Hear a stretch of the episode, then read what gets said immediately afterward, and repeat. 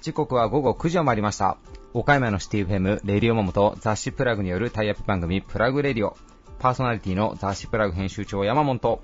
編集部の原田さやかです。こんばんは。はい、こんばんは。えー、もう10月の6日ということで、はいえー先週、先週かな ?9 月の27日からですね、はい。えーもう始まってますよ。ん？さやかちゃん、始まってますよ。9月の27日からですね、そうですねえー11月の24日まで、はいえー岡山芸術交流2019、えー岡山アートサミットということで、はい。えー3年に一度岡山で開催される、えー現代アートの大型国際展覧会、えースタートしております。はいえーね、あのまだプラグは10月の中旬ぐらいに発刊ですけど、中でもね、ちょっとあのディレクターの方とかうんにちょっとお話をお聞きしているようなページなんかもあるので、はいそちらも読んでいただいてね、ぜひ皆さん芸術交流足を運んでいただきたいなと思うんですけども、3年前行った時は、あの別に僕あのかぶれてると思われたくはないんですけど、僕ね結構現代アート好きになったんですよ。見て。見て。見て作家さんあこの人がこの作品作ってるんだと思ったら、なんかちょっとより親近感湧いて、うんこの人が何を思って何が言いたくてこれ作ってるんだろうみたいなん視点で見出すと。なかなかね興味深いんですよその視点はなかったな。で好きか嫌いかそう。そうギャラリストの人とか皆さん言うんですけど現代アートってわけわからないじゃんってみんな言うんですけど、うんわからないからいいっていうあだから多分作家さんもある程度のメッセージ性はあの、ね、あのもちろん出してるんですけど、うん余白の部分を結構取ってるんで、うんまあ、余白っていうのがその、ね、鑑賞者の方にもお任せするっていう部分を取ってるので、まあなんかそうやって考えてたら、うんまあね、脳のトレーニング、脳トレじゃないですけどあ。そっち行きました。みたいな感じですよ。うん。さやかちゃん、美大ですもんね。そうですね。美大ではないんですけどね、決して。えでも美術専攻でしょ。美術系、まあデザイン系なんで。でもあの、それこそ大学生の時からあの直島がすごい好きで、あなんかでもあの、直島でいいなと思うのは、私も現代アートって、そのどういう風に見たらいいのかっていうのはわからないんですけど、まあ、結局自分の好みだけでこう、判断していってるところはあったんですけど、あの街全体がみたいなのがすごい面白いなと思って。ーね、街中にね、うん至ると前回なんかライアン・ガンダーさんっていう作家さんがね、はい、はい。なんか空から隕石みたいなもうぎ銀色のギラギラのめっちゃ大きい隕石みたいなのがほんまに落ちたみたいに、うんうんね、駐車場をわざわざ掘り返してなんかこう ザザーってなったところを表現するぐらい、ね、あれね多分見たことある人も多いと思うんですけど、うん岡山の方はだいぶ手がかかってますよ。ねいやでも本当しっかり楽しんで。いやーね、石川文化振興財団の皆さんお疲れ様です。はい。ということで、えーしっかり楽しませていただけたらなと思ってます。えー岡山アートサミットもね。はい、それでは行きましょうか。はい。続いては、岡山地元リーダーたちの思考を探るバリアスリーダーのコーナーです。誰もが知る有名企業から、岡山の隠れたすごい企業まで、約200名のリーダーの皆さんへインタビューをしてきました。毎回の放送ごとに数人ずつインタビューを公開していきます。えーそして今回から新しいテーマに、えーはい移り変わってですね、リーダーの皆さんにインタビューしています。えーテーマは、忘れられないアドバイスということでですね、えー皆さんが今も心に留めていらっしゃる人からもらった言葉というのをご紹介いただいています。リーダーたちへのインタビューには、岡山で頑張る皆さんの明日の活力になるようなヒントが隠れているかもしれません。今回のゲストは、岡山県知事、茨城隆太さん、両備グループ代表、小島光信さん、岡山信用金庫理事長、桑田真二さん、クラブン株式会社代表取締役社長、ジョージ伊沢さん、中島ホールディングス株式会社代表取締役社長、中島元義さんです。それではお聞きください。以上、フリートークのコーナーでした。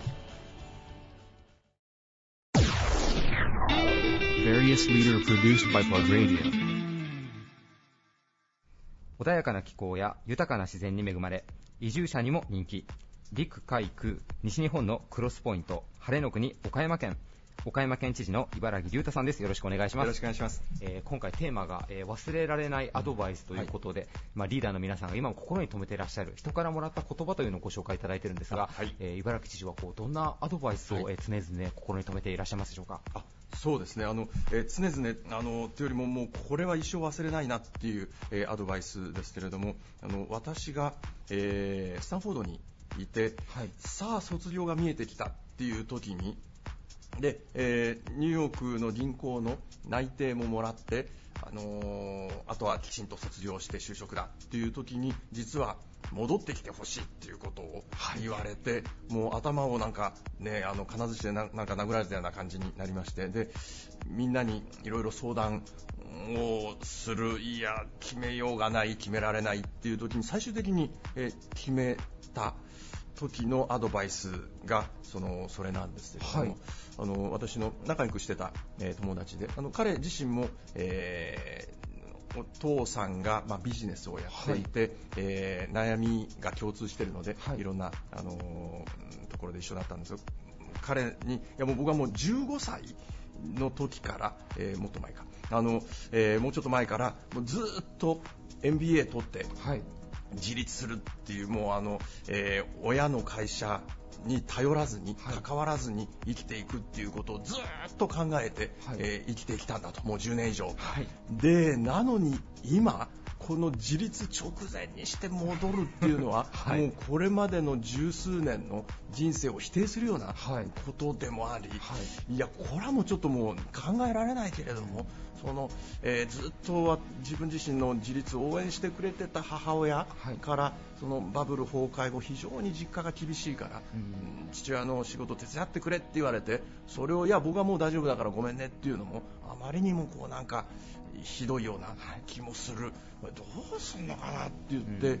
えー行った時にもう非常うーんっていろいろこう考えてたんですけど、はい。あの結構すっきりしたような顔で、はい。そのいやもうあの心配ないよと。はい。うん。あのまあ、その君自身の問題点とそれからこう他の、えーものにままず切り分けてみると、このえーまあ、ニューヨークはこれまで住んだことあんまりないよね。っていや2ヶ月夏休みいたよってまあまあ住んだうちに入らんなと。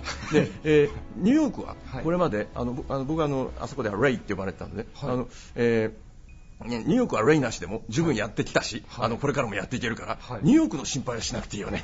と、はい。うん。でそれでただ君のあのふるさというのはあの、ね、戦争でもうぐちゃぐちゃになった後君のおじいちゃん再建頑張ったんだよねとそれを誇りにしてるんだよねと、あのなんとか聞いたけど。であので君の、ね、お父さんの会社っていうのは、あの地元経済の中ではなかなか存在感がある会社なんだよねと。でその会社が厳しくなってる。っていうのはそれはあの、ね、君のホームタウンにとってもかなり大事なことであって、はい。それってなんか常々言ってたおじいちゃんみたいに頑張りたいっていうのと結構なんか被るような気がするんだけどなでいやその君のホームタウンにとっては大事な話でニューヨークにとってはどうだっていい話。だから、それはもうこれは帰ってはい。きちんと、あの君の実家の仕事を手伝うっていう方がいいんじゃない、うん、もうなんかそういう、えーえー。非常にあっさり、はい。あの君のこれからの数年間なんていうのはどうにでもなる話であって、うん。そんなの考えたってしょうがないじゃんみたいなことなんですよね、このその冒頭のところで、あの Don't worry, New York doesn't need you. あのととりあえずニューヨークは、ニューヨークはお前を必要としてないから、そっちの心配はないよと、うん。あのもう最悪お前が数年間時間無駄にするぐらいのことで、でもここでお前あの自分のホームタウン戻らなかったら、一生後悔するかもしれないよ、はい。でそもそも、ね、これだけお世話になっといて、もうここぞっていう時に助けに入らないっていうのはお前どうよみたいな話で、まあそう言われてみると確かにぐちぐち言ってたのもなんか小さい話だったなっていうことで、えー結局私帰ることにしたんです。いや、まあ、あの私のある種人生をあの変えてそれまでも何人かには、はい。あのアドバイス聞いてたんですけれども、はい。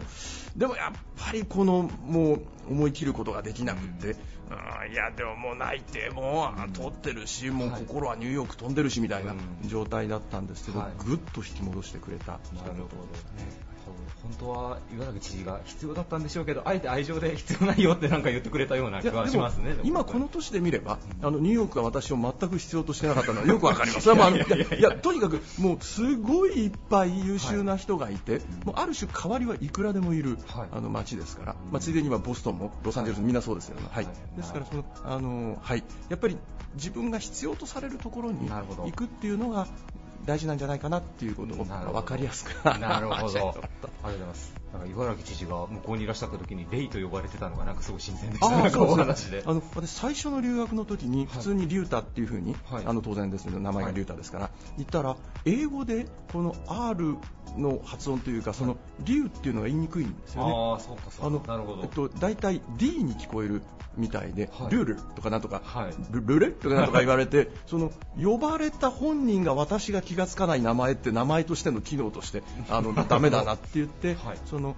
R イニシャルの RI を変えない、は R で始まる、えーニックネームを探してたんですけど、そのあの Roger とかその、えーロンとかななんかすごい背の高いはい。俳優みたいな感じの名前ばっかりで、私で使える。でできればあのリュータ RYUTA はい。と印象が近い、はい。って言ったらあのレイモンドの略なんですけどそのレイっていうのは結構アメリカではよくある名前で、はい。でその RYUTA はい。から3つ取ったらレイになるので、あレイはいいやっていうことで私はずっとあのスタンフォードではレイだったんですよ。えー。じゃあ今もう給油の方たち連絡取ったら、まあ、レイっていうふうに。今朝もたまたまですけど、はい。メール見たら、はい。あの同級生があの実は、はい。あの今家族で東京に来ててで来週この大阪に行くんだけど会えないっていうのもやっぱりあのレイ今あの東京なの？みたいな話で、はいそうなんです、えーレイなんですん、なんかちょっと余談ですけど、すごい興味深いあ話でした。ありがとうございます。えーそれでは最後に、あの、まあ、言語も令和というのに変わりまして、あはいまあ、新規一点やっていこうという方も、まあ、多いとは思うんですけども、茨城知事にとっては令和、えっと、どういった年に、まあ、知事としてしていきたいというふうにお考えでしょうか？そうですねこの平成30年あったわけですけれども平成最後の年にあの、えーまあ、岡山県えー大変なことになったわけでありまして、あの別に元号が切り替わったからこの復旧が急に進むわけではないんですけれども、気持ちを切り替えて、あの前向きに復旧復興長いプロセスではあるんですけれども、しっかり取り組みたいと思っていますあのぜひ明るい希望を持てる、はい、あの時代にしたいと思っていますはい。ありがとうございます。ありがとうございましたゲストは岡山県知事の茨城隆太さんでした。ありがとうございました。ありがとうございました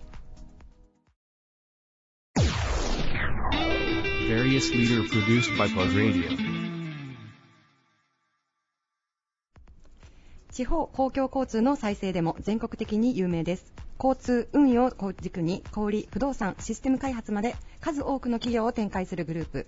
両備グループ代表 CEO の小島光信さんです。よろしくお願いします。こちらこそよろしくお願いします。お願いします、えーチャギントンがですね、ええ。もうあの走り出して今あの収録させていただいているのがちょうど8月の初旬なんですけれどももう随分経ちましたが私あの見るたびに本当に可愛いなと思って。いや本当にね。あの、まあ、私ども今ね子供も楽しい街づくりっていうのをね、はい一つのテーマにしてるんですよ。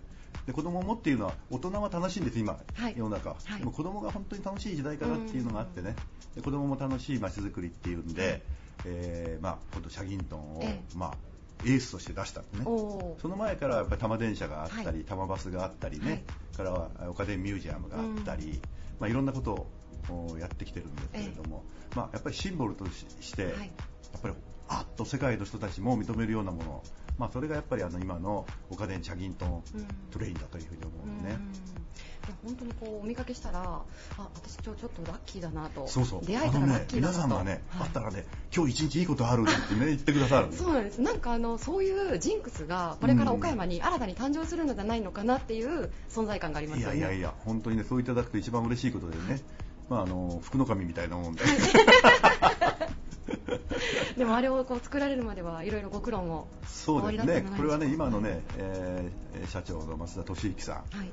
のやっぱり思いなんでね。うん。当初はやっぱりあの蒸気機関車のトーマスはい。が人気があったんで、はい。まあ、それはどうかって言ったんだけど、まあ、街の中にトーマスは向かない、うん。えーということでねトーマスのはい。やってた人たちがはい。分派してできたはい。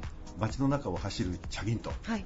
これがやっぱりあのいいんじゃないかっていうことで、えーまさかねアニメの世界のはい。列車がはい。本当の街の中を走る。ここがポイントなんだよね、うん。遊園地にアニメの世界の列車が走ってるの。こんなものはまあ別に珍しいものでもなんでもないんだけど世界の人から見るとね、はい。街の中を、はい。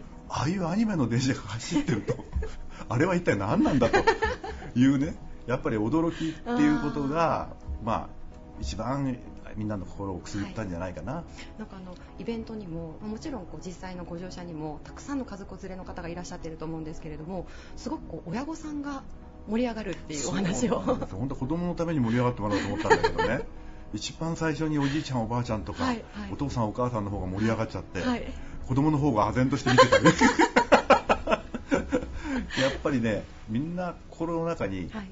子供の心を持ってるんだよね。大人になっても、うそれがやっぱりあの電車に乗った瞬間に、はい。もうパッと鍵が外れてもうそのもの子供と一緒にはい。子供になるけど、大きな子供だからね。そりゃあの子供の方がびっくりするぐらい迫力が。ちょっと弾けちゃうんですかね。そうなの中のねアトラクションで、はい。もう本当大盛り上がり。へえあのじゃんけんトレインなんかやってるとね、ええええ。おじいちゃんおばあちゃんなんか一生懸命やってるそれもう家に帰っても認知症の勉強の予防のためにやろうとか言ってる、いいですね。でもどちらも楽しめるっていうのの。が最高ですもんね。うん。まああのレッツライドって言ってね、はい。えースタートするんだけどもあのレッツライドっていうのがやっぱり子供たちの中に口にね出てくる家,、うん。家族の中でもレッツライドって、ねはい。言ってくれるようになったら、はい。まあ本当にあの嬉しいなとは思いますね。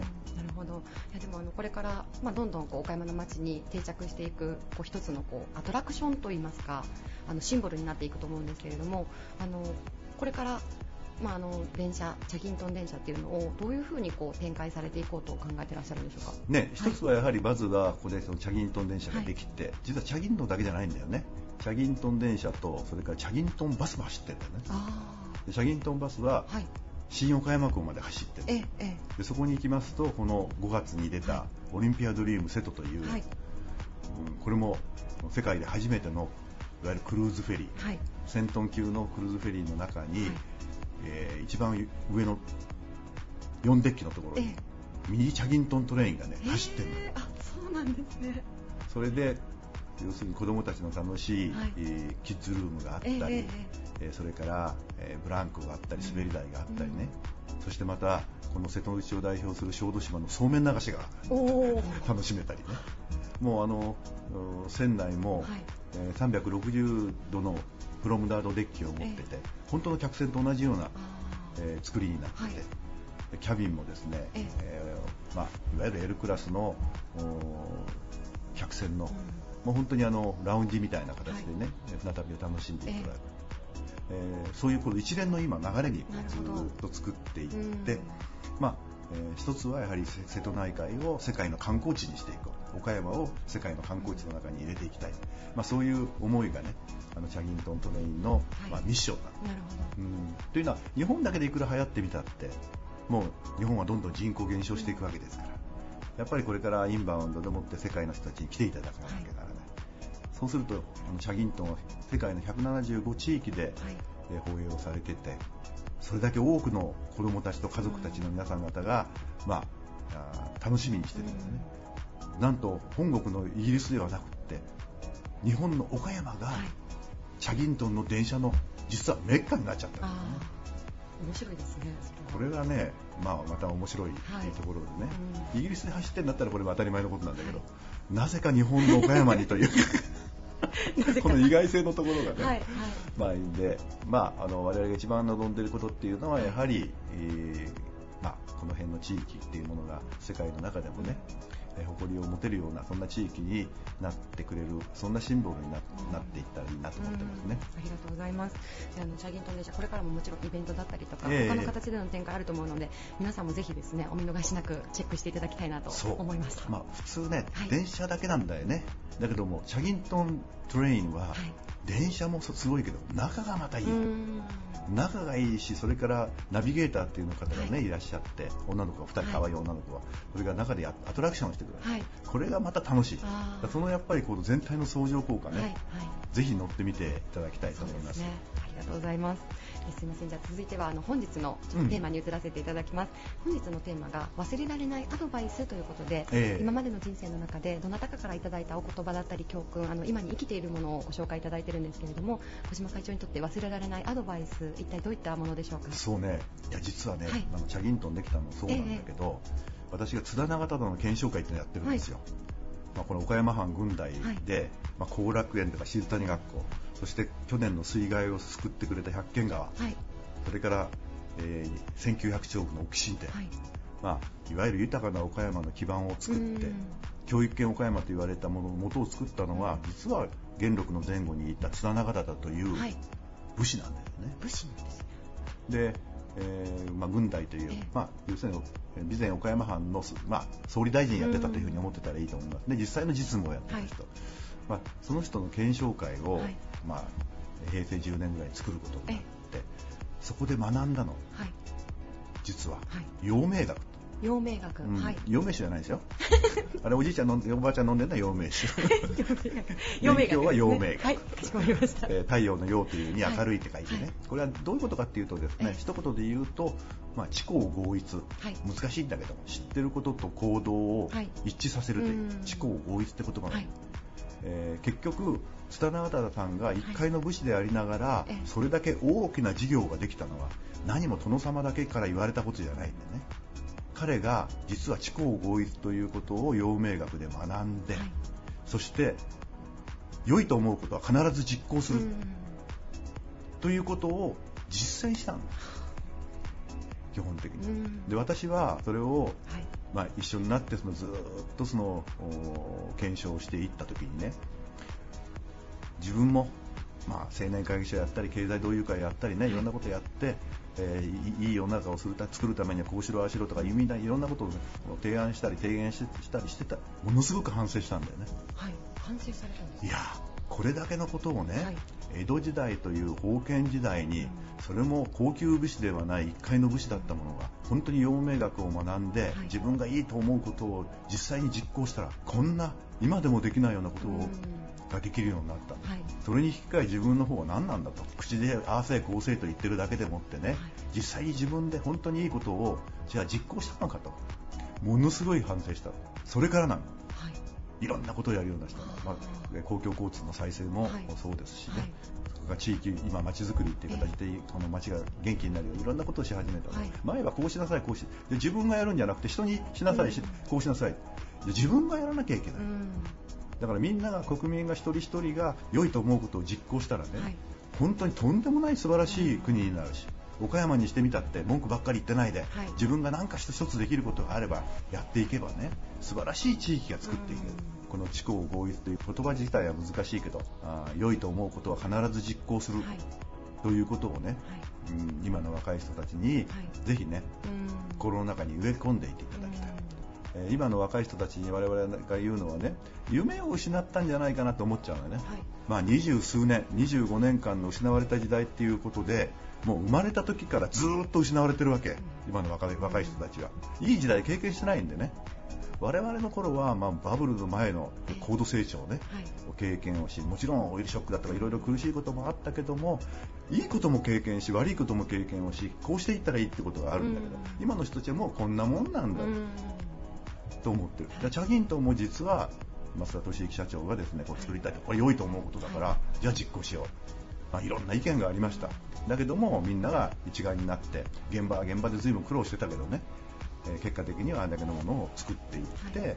世界の皆さん方が注目をしてくれた、でもこれやらなかったらよそにね行政にチャギントン電車作ってくださいやれやして補助金くださいねってわーわーやってたらそれは決してできるものではない、でも自分たちがリスクを持ってでも、はい。うん良いと思うことを実行すれば、まあびっくりするような電車もできてくる。ですねもみんなできるん実はただ思ってるだけではい。やったかやらないか。はい。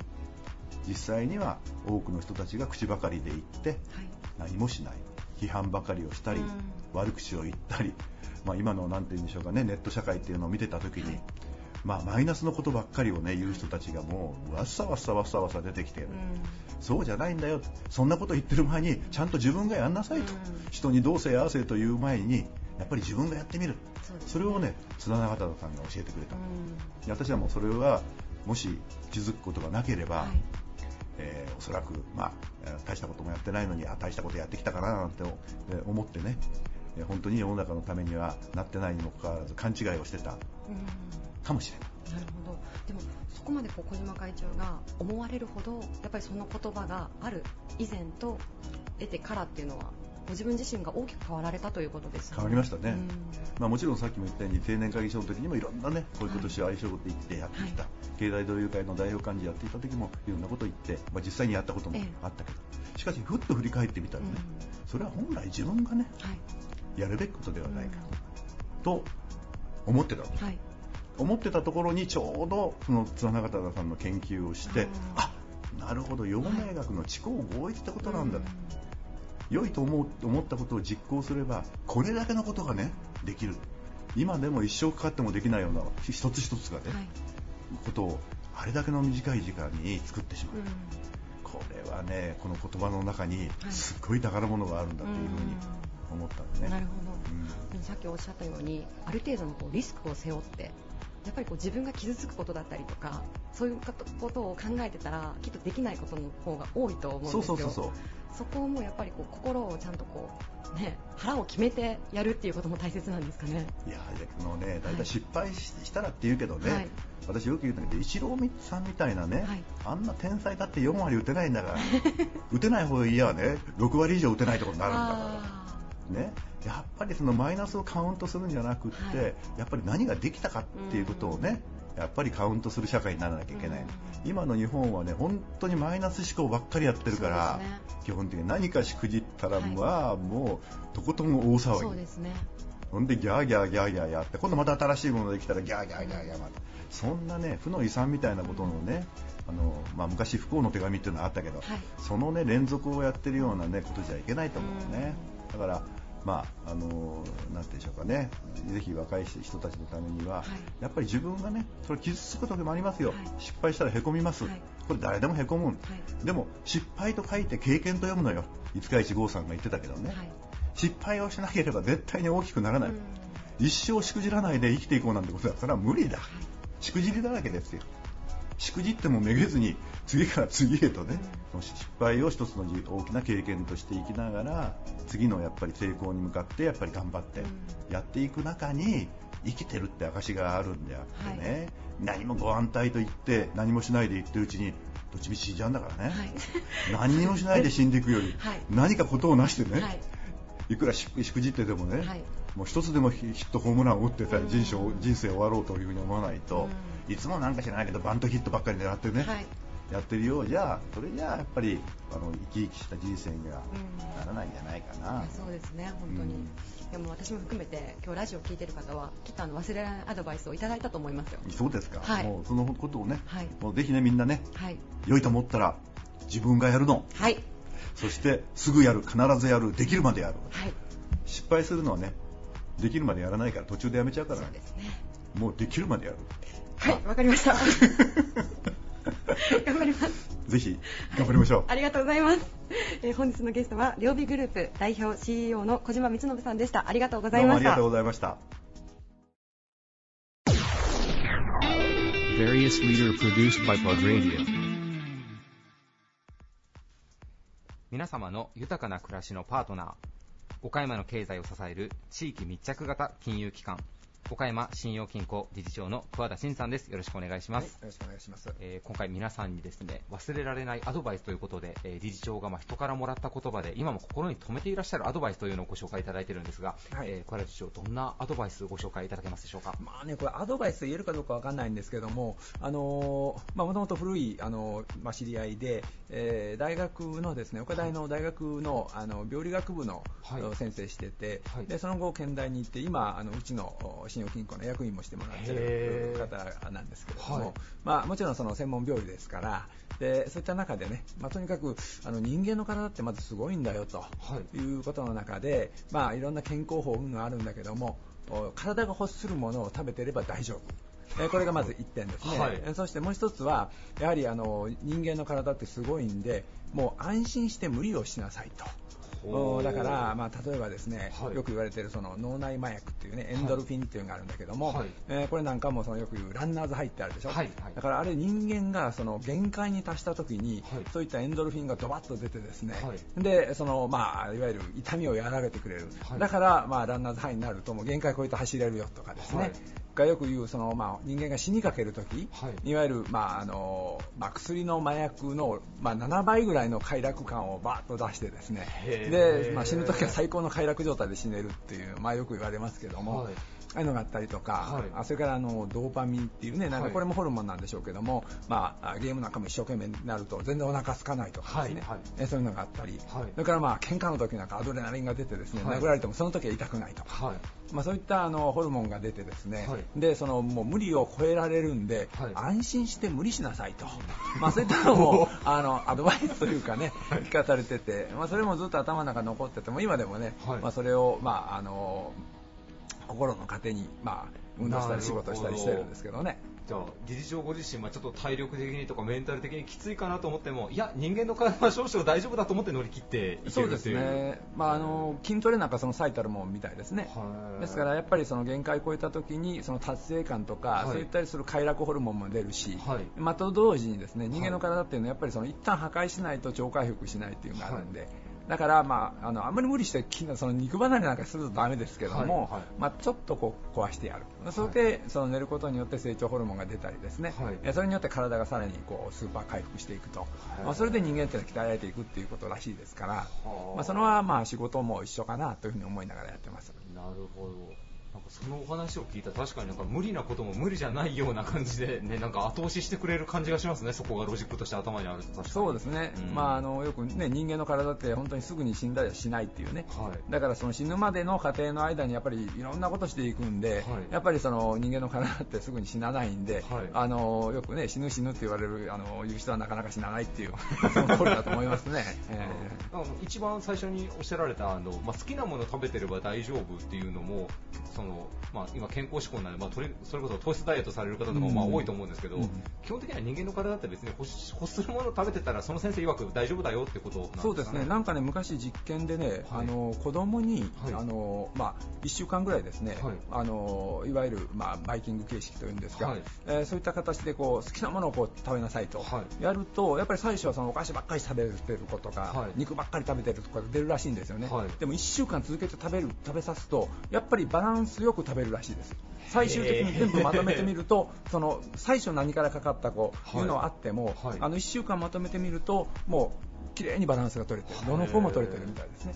だからやっぱりそのお人間というのはその体が欲するものがそのままえー一番今必要な栄養素に、まあ、やっぱりつながっていくということみたいですね。なるほど。なんか、人間の体ってすごいなっていうのと、あと、あれですね、新金さんもいろんなキャリアの方がいらっしゃってますね、なんか、そうですね。ジャニーさんで。はい。えーその方は、その、来ない、信用金庫内でもなんかたまにそういった講演というか、なんかお話なんかもしてくそうですねださったりっていう。あの未使用金のあの役員をやっていただいてるんで、はい。あのまあ、いろんなねあの、まあ、集まりの時に、はい。えたまに講演とかやってもらったりしてます。はい大切ですね、なんかいろんな分野からそうやって情報を得るっていうのは、なんかお話をお聞きしてて、なんかいろんなことに通じるようなお話がありますね、そこの体の話そうですね。体についててはすごくあのためになる話をよくしてくれますね。い。や、あの、理事長ご自身いつもやっぱこう、スタイルをすごくいい感じでキープされてらっしゃるので、やっぱトレーニングストイックにされてるんだろうなと思ったんですけど。だからこれもやっぱりね、あの体がやっぱだるいなとかね、はい。気が済まないなとかってやっぱりやめといた方がいいみたいですね、うん。それ無理してやると大体その怪我するみたいですね。はいはい。え。あの自分の心というか体に正直に仕事でもトレーニングでもやっぱやるのが一番心地いいというか、そうですね状態としてはいいのかなという感じですかね。ありがとうございます。あの非常にためになりました。ありがとうございます。えーそしてあの言語もまあ令和というのに変わりまして、ええまああの新規一点というふうにあの考えられている企業や団体の方も多いと思うんですけども、えー最後にちょっと岡山信用金庫のまあ令和、まあこういうふうに今後まあ成長していきたいとかですね、まあ目標的なものを最後にちょっとお話しいただけたらなと思います。そうですねあの我々の岡山信用金庫は、まあ、個人のお客様についてはそのお客様の障害価値というライフタイムバリューということそれから、えー事業をやっているお客様についてはですねお客さんのその事業の価値、えーそういったエンタープライズバリューということをやってたんですけど今しきりに言われているのがやっぱりその地域の価値なんですね、はい。ですからその岡山という地域、はい。えーこれがですね価値向上していかないと、はい。やはりこの人口減少社会の中では、まあ、生き残っていけないということで、まあ、その地域の価値向上、はい。これをこれからもう本当にあの前面に押し出して、はい。お客さんとともにですね地域の価値を向上させていきたい。これは岡山信用金庫なんだということでやっていきたいと思ってます。ありがとうございます、えーこの放送の時にはね岡山の大きなお祭り、ウラジャンももう終わってる頃かとは思うんですけども、多分理事長、先ほども言いましたけど、あの岡山の企業の社長やリーダーの方で、ご自身も踊り連に混じって 踊られてる方は多分他にもいらっしゃらないなと思うんですけど、やっぱそこも地域とともにっていうのをご自身で体感されるっていう意味もあるんですかね、そうですね、ん。あのやっぱりこのハードな器だけではね街というのは絶対に成り立たないんで、はい。そこにやっぱり魂を入れていくという部分で、はい。やはり祭りがあったりスポーツがあったり、はい。いまあ、いろんなイベントごとがあるんですけれども、まあ、その中でねあのブラジャーあるいはそのファジアーノであったり、はい。あるいは T リーグであったり、うん。まあ、岡山リベッツですね、はい。まあ、こういったものが一つのその心の潤滑剤になるということを信じてやってます。ありがとうございました、えーゲストは岡山信用金庫理事長の桑田真二さんでした。ありがとうございました。あありがとうございました。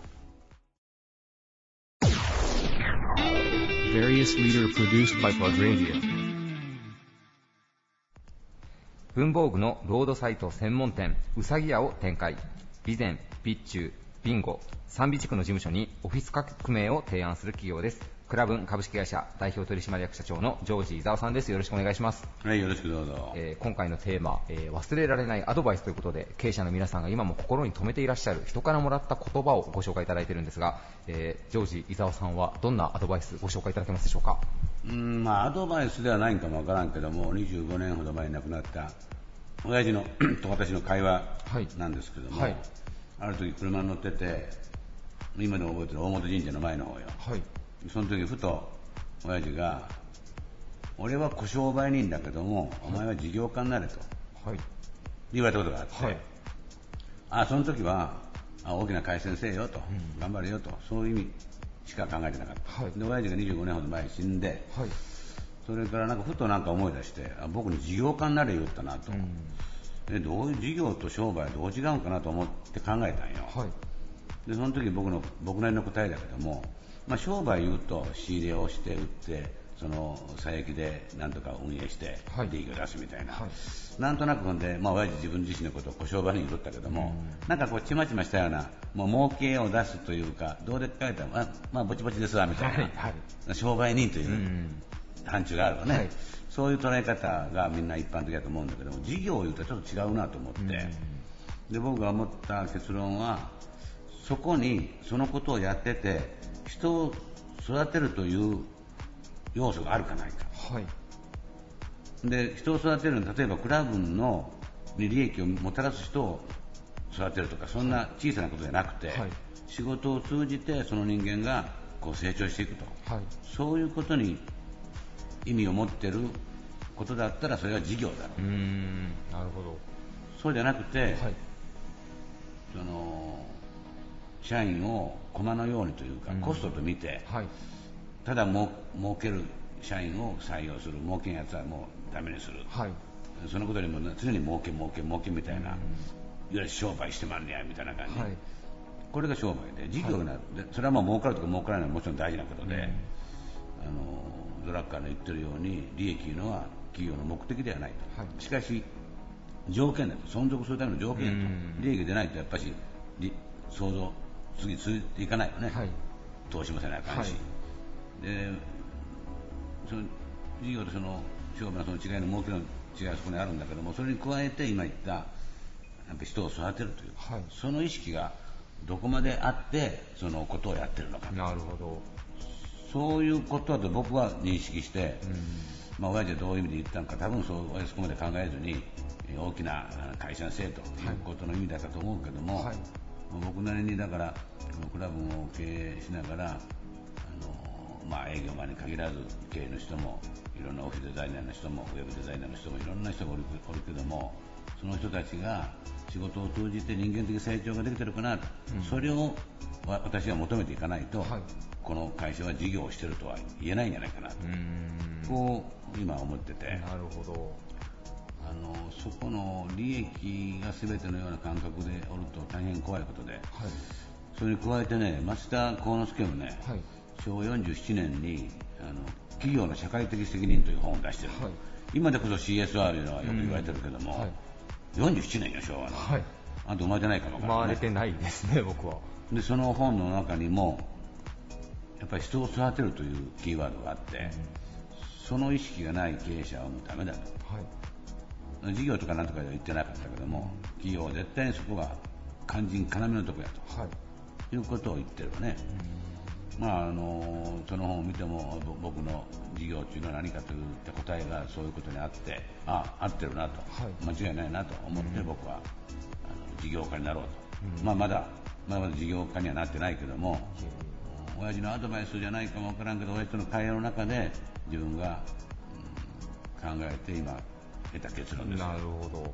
なんかクラブンさんというと、ね、いつもなんか皆さん社員の皆さんの結束がすごく遠目から見ててもよくわかるというか、あ社はい社長と社員さんの距離もすごくなんかいい意味でフランクで近いなっていうのもあるんですけど、やっぱ社長ご自身その人を育てるっていう意味でトップがこう社員さんに寄り添って近くにいようっていうのも意識されてらっしゃるようなことでもあったりするんですかね。うん、育てるというか、なんか教えるという意味はもう意識は全くなくて、あの年がやっぱし先輩だから、はい。自分が他の若い社員よりも当然自分の経験がいろいろあるのね、はい。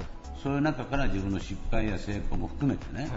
こういうことちゃうかと、俺はこう思うでと、どうやねんみたいな、こういうこと大事だと思うとるよと、僕もできてないかもわからへんけど、そういう気持ちでやってんねやと、生きてんねやと、はい。そういうことは求めるというか、伝えるというかね、でもなんかこう、偉そうに教えるという感覚はないよね。なるほど。みんないい分野。社員も、はい。新入社員も、女性も男性も、はい。部長も課長も社長も。はい。これは僕の言い分なんよね。なるほど。ただもう。笑うとこだ今。はい。みんないい分野言うて、それは僕の言い分なんだよって。どう？すいません。拾うことができなかった自分を今走っております。すいません。まあそういう形であまあまりにナチュラルに放り込まれた。なるほど。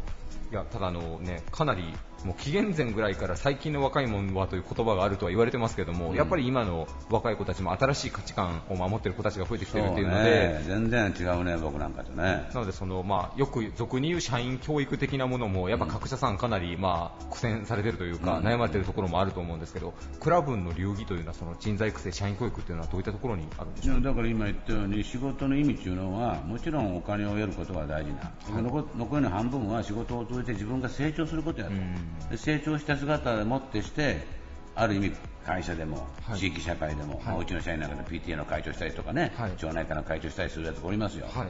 そのどこ行ってもその人間ですからなるほど。そのいろんなところで仕事を通じて成長したその姿をもってしていろんなところで役に立つと、うん。役に立ってなんぼというのがうちのうちというか僕のね心情なんですよ、その価値観をもう新入社員の方であってはまずは共有してそうね、それを一生懸命まあ話をして、どこまで通じるかわからへんけども、今の自分が思ってることを伝えるっていうのは僕の役目やなと、うん。こう思ってますけどね。なるほど。いけんの？誰もそんなこと言ってない。あ、そう。さすがですね社長。もうすいません。なんかさすがもうちょっとすいません。やっぱラジオされてる方は違いますね。なんかもうえでも全然いけないことは全然もちろんないですけど。いや確認したいやいやいけんそのさっきのあの、まあ、最近の若い子たちっていうのがね、ちょっとまあ感覚的にどうなのかなみたいなのはちょっと社長も少しはでも感じられるところもあったうん、いいとか悪いじゃなくて、うん。やっぱり生まれ育った環境も違うし、はい。日本自体が、僕は昭和26年よ、うん。オールウェイズ三丁目劇場の頃やろ、はい。はい。それ今と全然ちゃいまんがな、これ。うん。ねそれからそのその時の自分たちの感覚とを若い者に求めるのは難しいけどただ、絶対こう変わらない部分がありますやんか、はいはい。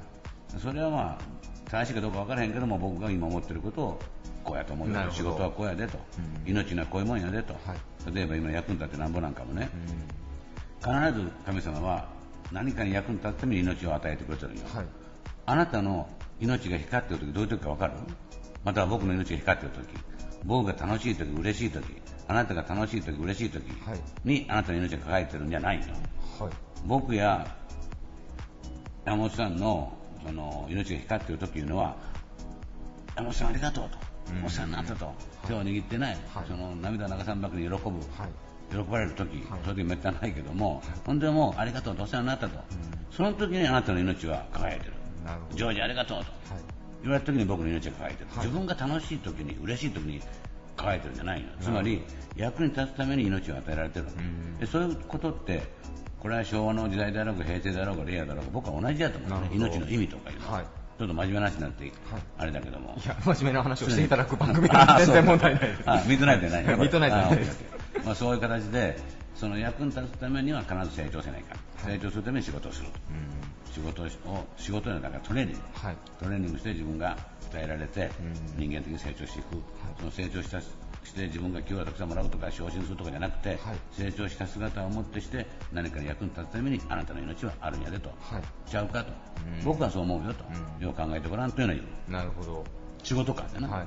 うん。だからだから今言うように事業会事業というのはそういうクラブという会社を経営する中にあってそれぞれの社員の成長がなければ、はい。事業とは言えない。なるほど。要いくら儲かっても、うーん。じゃない最近スタートアップとかベンチャーの子たちでもねなんかこう自分たちがワクワクする事業を社会にこうドロップするんだみたいな気持ちでやってる人がいますけどそれは起業家ではあるかもしれないですけどお言葉借りたらその事業家実業家ではないかもしれないですね。なんかちょっとその考え方のだからその会社のの社員たちが仕事を通じて成長してるかどうかということだよね、スキルが上がって、その会社に利益をもたらすスキルがどんどん上がると、はい。まあ悪いことは決してないよ、はい。僕、否定はしてないんだけども、うん。それだけみたいな、うんあんたの利益のためにやってるのと、はい。もちろんそれは半分あるよ、うん。だけども、今、何べんも言うように、仕事を通じて自分のが高まっているのかどうか、はい。各有僕でもそうよ、社長業を通じて自分がえ高まっていかないと、はい。そのために社長の仕事をしてる。なるほど。じゃないと仕事をするという意味がないというか、事業ではない。はい。うん。なるほど。わかるかな？バッチリです。いい言葉をいただきました。僕もしっかり刻んでおきます。テレサ店やな。古いね。はい、刻刻んでおきます。ありがとうございます。えーゲストはクラブン株式会社代表取締役社長のジョージ伊沢さんでした。ありがとうございました。バイビー。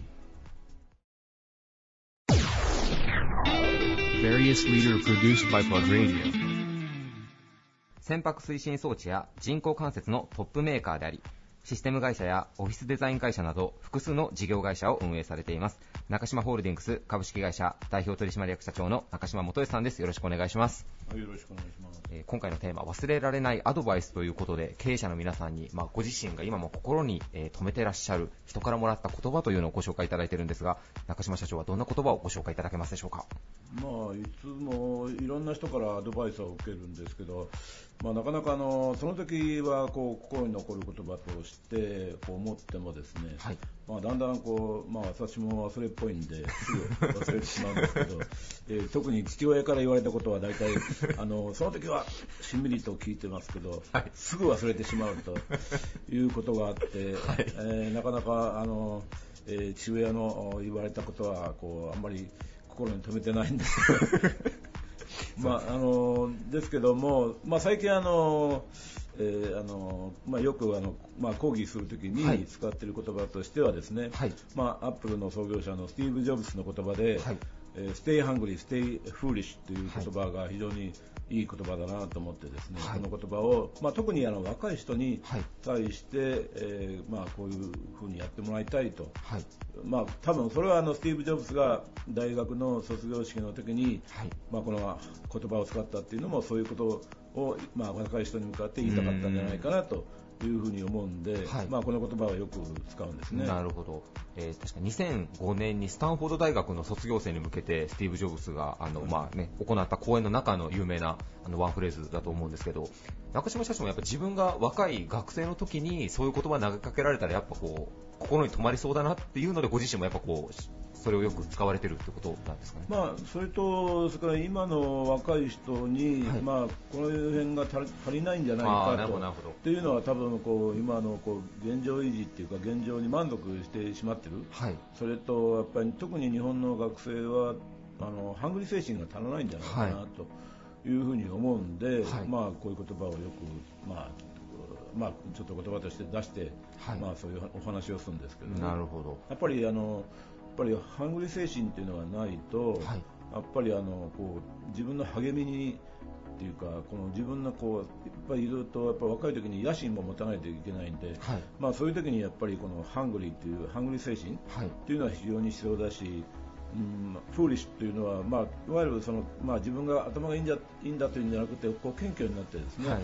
で何でもこう吸収しようとする、はい。そのそういう心がやっぱり大切なんじゃないかというふうに思うんですよね。なるほど。まあ、これはまあ別に若い人に向かってっていうか、まあ、これはあのわわまあ、私みたいな年寄りになってもですねそういうことを忘れないでやっぱりずっとこう謙虚にそれからあの本当にハングリー精神を忘れないで、はい。まあ、あのいろんなことに向かっていくというチャ,、まあ、チャレンジ精神はい。そういうのが大切なんじゃないかなというふうに思うんですよね。なるほど、えー中島グループでは確か上海、ベトナム、シンガポール、フィリピンとかですかね、まああのうんビジネス、まあ、世界を相手にもされてます。し、まあ、拠点もこう展開されてるんですけど、やっぱ海外の学生とかビジネスマン見てても、やっぱこう日本人っていうのは先ほど言われてる、まあ、ハングリーさとか、まあ、フーリッシュ、まあ、バカであれというか愚か者であれっていうような訳し方ができると思うんですが、やっぱそういったところがやっぱ諸外国に比べて足りないなっていうのは、まあそうですね、やっぱりあのあの日本の学生はやっぱりその辺がやっぱりちょっと足りないんじゃないかなと、まあ、現状に今はその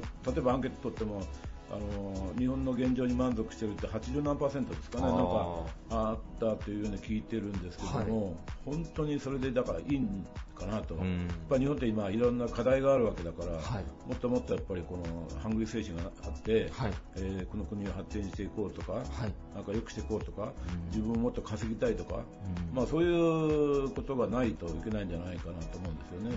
これやっぱりベトナムなんかに行くとやっぱり全然その辺が違うんで、はい、国がもう今どんどん発展してますから、はい、もう本当にそれはやっぱりハング精神だと思うんですよね。でだからその次の将来が良くしないといけないって自分として良くしていかないといけない、はい、これはやっぱりハングリー精神がないとこれできないわけだけど、はい、今のこの現状に満足してしまうというのは、うん、結局はもう自利品になっていくっていうことだけですよね、はい、だからそういうのはあんまり良くないんじゃないかな特に日本の男性はもっと頑張ってほしいなと 思いますけど女性の方が今、はい、多分ハングリー精神があると思うんですよね、男性に比べればね。はい。前回の収録の時にもちょっとお聞きしたんですけど、ね、やっぱ中島ホールディングスさんといえばやっぱプロペラっていうまあ主軸となる事業があって、まあ、人工関節だったり、まあ、システム会社いろんな事業をされてらっしゃるんですけど、前ちょっと取材の時に余談でお聞きしたら、まあ、その表に出てるもの以外にまあいろんな事業を今までやっぱトライアンドエラーでこうされてこられたってお話をお聞きして、やっぱこれだけ、ね、大きい会社になられてもやっぱ社長ご自身がやっぱ先ほど言われてるハングリーさっていうのでいろいろ挑戦されてるのが、ね、実践されてるなっていうのを感じたんですけど。それはあのダイヤモンドも売ったしですね。はいいや、そのお話を前聞いてびっくりした。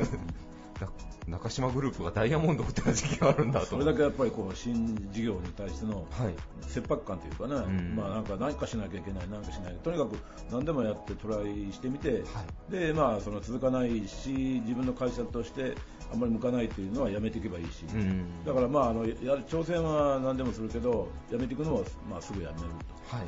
まあ、そういうのが必要なんじゃないかなと思ってます、ね、なるほど。やっぱ大きな柱の事業があって、それにね、あぐらをかいてたら、やっぱりもうダメになるってことなんですね、どんな。いや、もちろんそうですよね。だってもう、まあ、我々の会社ももう90何年続いてるわけですけど、はい、まあ、まあ、本当に一つの事業だけでこれだけ続けられてるのは、まあ、本当に稀に稀に見ることだと思うんですよね。だからやっぱり、そのいろんなことをやってみるっていうのが必要だというふうに思うんで、はい、やっぱり何でも挑戦するというのが、まあ、大切じゃないかなと思いますけどね。わ、かりました。ありがとうございます。えー、ゲストは中島ホールディングス株式会社代表取締役社長の中島元義さんでした。ありがとうございました。